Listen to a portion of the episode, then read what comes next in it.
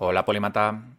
Hoy empezamos a leer el libro La historia del cuerpo humano de David E. Lieberman y voy con la reseña para ver si es un libro que te puede interesar o no. Yo creo que sí, pero bueno, escucha atentamente y toma tu propia decisión.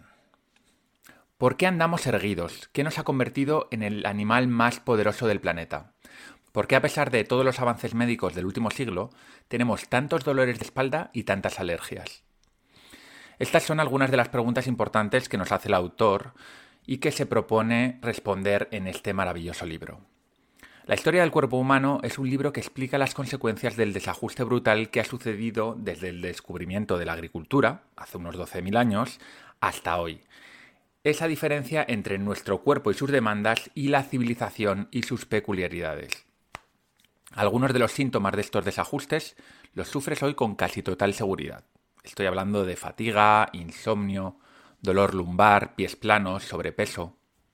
Hemos normalizado muchas de estas dolencias mientras vemos raro que alguien suba las escaleras del metro andando, que trabaje de pie, que ande descalzo, que se acueste a las nueve de la noche o que compre comida de verdad en el mercado.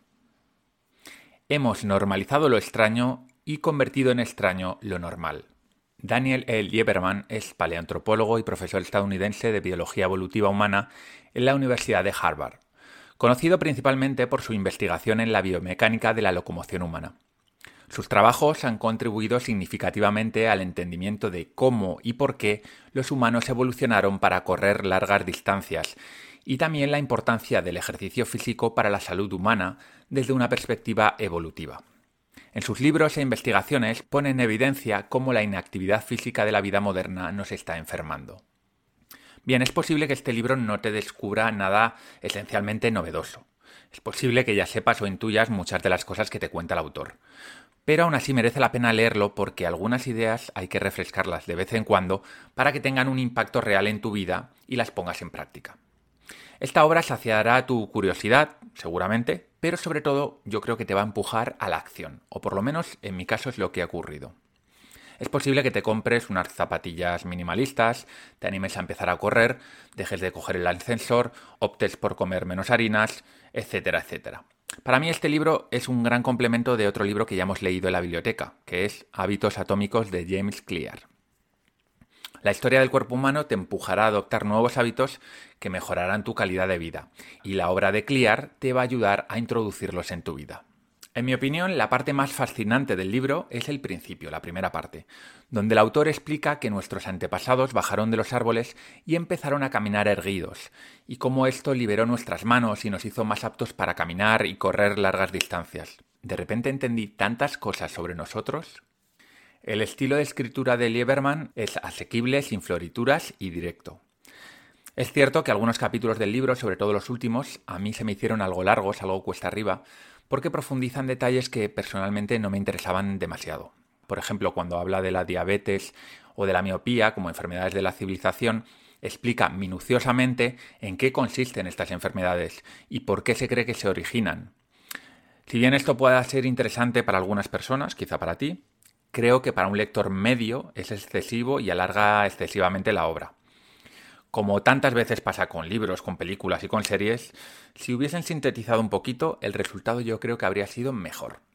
Pero vamos, estamos hablando de ponerle un 9 en vez de un 10. ¿Cómo leer este libro? Bien, el libro se divide en una introducción, tres grandes partes y una reflexión final. A continuación te voy a hacer un brevísimo resumen de cada una de las partes para que sepas qué te vas a encontrar y para que, en caso de no tener demasiado tiempo, selecciones lo que más te interesa. En la parte 1, llamada Simios y Humanos, se examina el viaje de los humanos desde que éramos simios primitivos cuadrúpedos, que estábamos en los árboles viviendo, hasta convertirnos en humanos bípedos de grandes cerebros.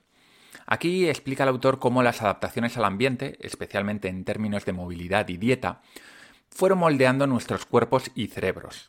Lieberman nos guía a través de las etapas clave de la evolución humana, destacando la importancia de la caza y la recolección en la formación de cuerpos casi modernos, y cómo los cambios climáticos impulsaron un aumento en el tamaño del cerebro y del cuerpo. Personalmente, esta es la parte que más me gusta del libro.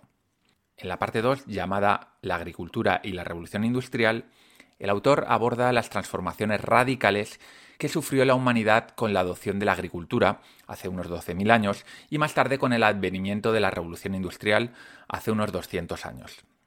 Destaca cómo estas revoluciones llevaron a discrepancias entre nuestras adaptaciones evolutivas y el entorno moderno. Aquí introduce dos conceptos clave, el desajuste y la disevolución. Por último, en la parte 3, llamada El presente y el futuro, el autor se centra en los desafíos de salud actuales que enfrenta la humanidad, tales como enfermedades derivadas del exceso de energía, el caso de la obesidad y la diabetes tipo 2, y los problemas causados por la falta de movimiento y ejercicio. Lieberman discute cómo las innovaciones modernas, aunque nos hayan traído vidas más cómodas, eso es indudable, pueden ser perjudiciales para nuestra salud. Finalmente propone usar el conocimiento que tenemos ya a día de hoy sobre nuestra historia evolutiva, el conocimiento que plantea en este libro, para fomentar un futuro más saludable.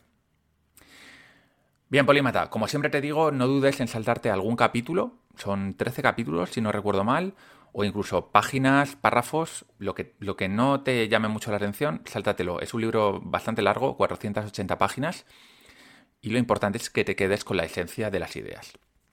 Ya sabes, los libros no están para leerlos completos, sino para disfrutar y aprender. Espero que te guste, nos vemos muy pronto. Un abrazo.